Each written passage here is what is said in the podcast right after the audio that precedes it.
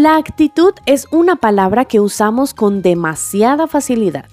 Esto es un mensaje por Mary Lowman de The Christian Working Woman en español. Y en este episodio hablaremos de actitud. ¿Debe el cristiano mantener todo el tiempo una actitud positiva de la vida?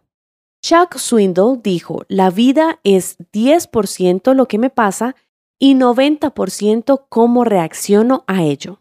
Pues el 90% es actitud. No podemos controlar el 10% de lo que nos ocurre, pero sí podemos controlar la manera como respondemos. Lo importante es comprender que la actitud es una decisión. Lo que pasa es que muchos culpan su actitud por las circunstancias o en otras personas. Dicen, claro, si tuvieras mi trabajo no tendrías una buena actitud. O si no fuera por mi jefe, mi esposa, o mi esposo, o mis hijos, sería una persona positiva. ¿O has escuchado algo como, ¿cómo esperas que yo sea positivo si acabo de perder mi trabajo? Ahora piénsalo. No importa qué tan grave sea la situación, nadie puede causar que tengas una mala actitud. Eres tú quien la escoge. Tampoco puede alguien obligarte a tener una buena actitud si tú no lo quieres. No importa qué tan bien sea el caso. Tu actitud es siempre tu decisión.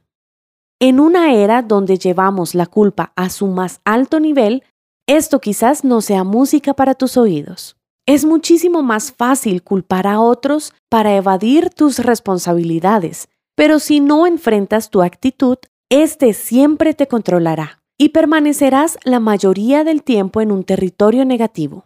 Bill Marriott de la compañía Marriott tiene una filosofía personal.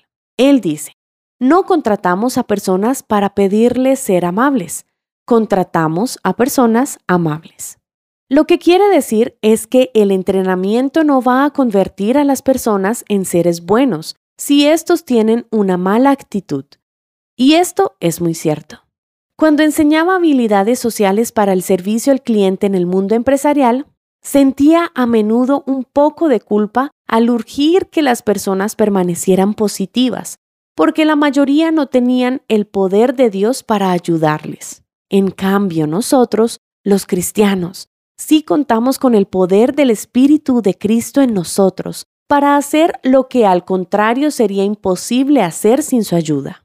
Recuerda, uno de nuestros testimonios ante el mundo es que a pesar de las circunstancias podemos permanecer positivos y llenos de gozo.